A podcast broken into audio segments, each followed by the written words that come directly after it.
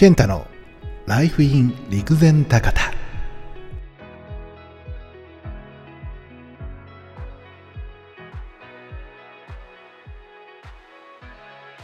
さあ始まりました。ライフイン陸前高田。今日はですねあのー陸前高田出身のですねあの漫画家さんをねちょっとねご紹介させていただきたいなと思ってあのーうんとねこれ話題になったのはね結構前のことなんですよ。えっとね2019年頃だったと思うんですけれどもあの集英社のジャンプ週刊少年ジャンプありますね。週刊少年ジャンプの、えっと、スマホのアプリえーと、ジャンププラスというねアプリがあるんですけど、えそこでですね石川香織さんという方がですね、えっと、連載をね始めたんですね。結構すごいなんかねなんか認識がみんなでなんかちょっとおかしかったりするんだけどあのジャンププラスまあ確かに「週刊少年ジャンプ」のね本誌に載るのはすごいことだけどもジャンププラスにだってなかなかそんなね簡単に乗れるもんじゃないのであのね本当にねすごいことが起きたんですその時ね。で、えっと、その、えー連載が始まったあの漫画のタイトルがですね、ロッキンニュー、ロッキン U ですね。ごめんなさい。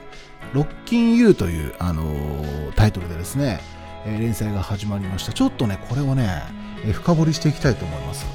今日は。あの読んだことない人ね、いると思うんだよな。まあ、市内の人ならね、あの結構ね、伊藤文具店さん、あの合わせた方にね、ある伊藤文具店さんとかで、結構あの大々的にねコーナーをね設けてで伊藤文具店様なんていうねあのイラスト入りの色紙がね置いてあったりとかしてコーナー作ったりしてたんですけどあの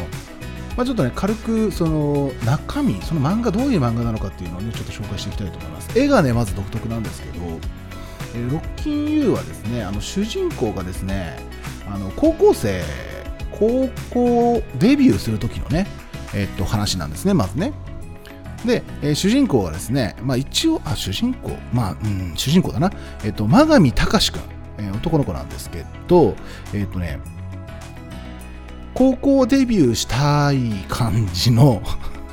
いかにも高校デビューしたい感じの男の子なんですよ。とにかくモテたいみたいな。で、高校デビューで金髪にしてくるし、みたいな。えーそういうね、男の子なんですね。これが主人公、真上隆君で、まあ、学校入ってくる。で入学式でこうかましてやろうみたいなそういうタイプの男の子なんだけど、まあ、あの勘違い系だよねいわゆるね いわゆる勘違い系のあの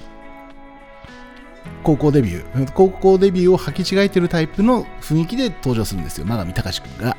で、えっとまあ、部活のさほら部活紹介なんていうのがあったりするじゃないですか。でそこで出てきたあのまあ、いわゆる軽音だよね。軽音楽部みたいなので一人だけ出てくるんですよ。一人だけ。で一人だけ出てきたのがその先輩で一個上の先輩であの藤見明っつうのが、ね、出てくるんですよ。これがねあの本当に陰キャラ陰キャを 陰キャって言っていいのか分からないけど陰キャを本当にあの絵に描いたようなやつなんですよ。こうなんかもう伏みがちでもう目もうなんかろくに前髪見えない前髪で目が見えないみたいなって感じで出てきてでこうなんかあの、人に刺さらない音楽をやるんだよな。何これ？みたいな。いやあのメジャーなね例えばなんかそうだね今で言うとラッドウィンプスとかなんかあのーバンプオブチキンとか、まあ、もちろんいいんだけどそれでもね、えっと、そういうその人に刺さりやすいみんなが知ってるそのバンドナンバーみたいなのをね、えーやればいいんだろうけどそれをやらずにこうぶちかましてくるわけですよ藤見明君はで、えー他の生徒たちは何あれみたいな えーみたいな感じなんですけど、えーそれがね、たかしくんに刺さっちゃうんだな。うわ、何これ。やばない？みたいな。で、そこからストーリーが展開していくんですよ。まあ、ロック研究会かな。まあ、ただ、軽音楽部ではないので、ロック研究会っていう立ち位置だと思うんですけど、で、えーそこでたかしくんと、まあ、あきらくんが出会うわけですね。で、そこに、えーまたこのドラム担当だったり、ベース担当の子たちがこう、徐々にこう、登場して合流していって、バンドを結成するみたいな、まあ、そういうお話ですよね。いわゆるそういう話。で、まあ、あのー中でこう、すごくその、うん重要視されてるのが、オルタナティックロックっていうね、あの音楽のジャンル、うん、があるみたいで、えっ、とまあ有名なところでいくと、まあ、フジファブリックさんとかあの実際にある楽曲をこの漫画の中でもね登場させるんですけど、まあ、ナンバーガール、フジファブリック、えー、それからあのボカロの曲のねワールズエンドダンスホールとか、まあ、そういうのが、ね、出てきたりするんですよ。あのエレカシとかもだから、まあ、オルタナティックロックバンドっていうのがねあの果たしてどういうジャンルなのか私もね正直あのこれっていうのがねあのいろいろ調べたんですけどもこ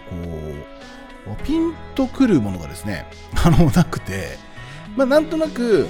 まあ、一つのそのバンドのジャンルだというふうにまず認識してください。これ多分詳しい人だったらね、説明できるんでしょうけど、私にその能力なくて、えー、すいません。あの、まあ、ただその、まあ、ロックのバンドの、ロックのジャンルがまたあって、で、その話が展開していくみたいな、え、感じなんですよね。結構そのバンド系の漫画っていくつかあって、例えばそのベックとか、有名どころで言うと、ベックってそんな有名じゃないのかなわかんない。佐藤健主演で実写映画にもなってるんですけどね一応ベックだったり、まあ、あとは、えーと、ソラニンとかもバンドなのかなであとは、まあえーと、アニメにもなってすごい売れてたのは軽音とか、えー、その辺りはあのー、結構有名、えーと、メジャーどころのデトロイト・メタルシティとかも映画やってたもんな。その辺もその、えー、メジャーなジャンルの、あのー、漫画バンド系の漫画なんですけどなんかね、まあ、結構読んだんですよ僕も、まあ、ソラニンとかも映画見たし。えベックなんかは結構何周したか分かんないぐらい漫画読んだし、うん、軽音もね映画見たしデトロイト・メタルシティも読んだな、まあ、それぞれがねやっぱジャンルとして確立されてるんだけどあの高校生のバンドっていうなんかそのジャンルとして結構ねなんかその他のなんかこんな感じあれに似てる漫画ですっていうのはねちょっと言えない感じで、えーと、そこかなりそのオリジナリティというか独自路線なんですよねこの漫画。であのー、なんだろう陸前高田出身だから面白いとかっていうことじゃなくてその陸前高田出身だから紹介したいとかじゃなくて普通に面白かったんですよねこの漫画。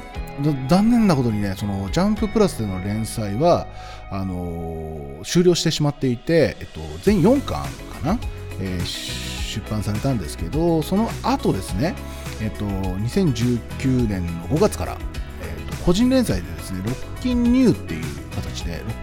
ジャンププラスの時はロッキン U、で、その後ロッキンニューっていう形で、えっと、個人連載をスタートしていって、で、今現在もですね、その、えっと、Amazon の Kindle とか、えー、で、えっと、ダウンロード版でね、読めるようになっていたりだとか、と、ジャンププラスで連載してたやつも、あの、新装版という形でね、今、あの、Kindle で読めるようになってますんで、あとは、まあ、虎の穴とかでも読めるのかな。実費出版ってやばいよね。うん。えー、かなりあの多分思い入れのある作品なんだと思うんですけども、ツイッターの方もですね、今1万人フォロワーもね、いますし、え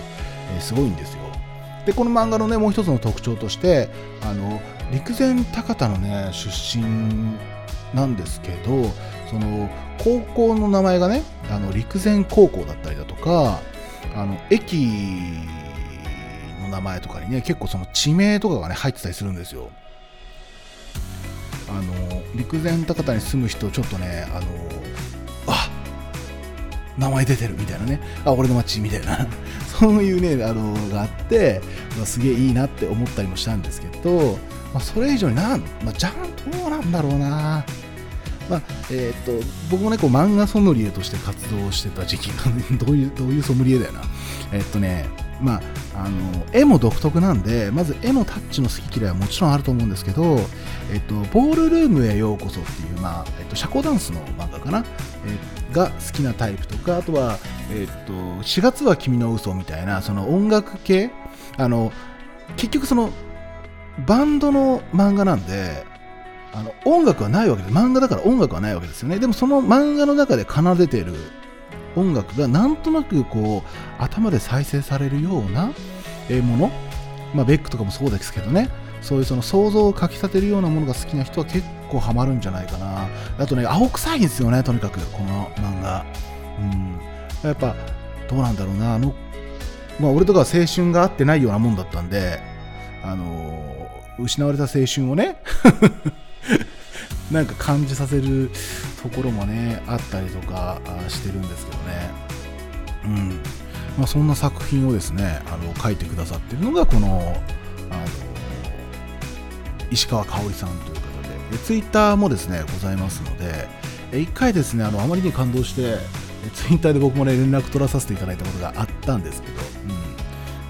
あのまだね読んだことないよっていう方はですねぜひ読んでみてください。陸前高田の地名もたくさん出てきますし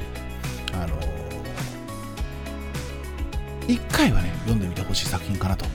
思います。まず天に取ってほしいかな。はい、ということで、えー、今日はこの辺で最後までご視聴いただきありがとうございました。それでは。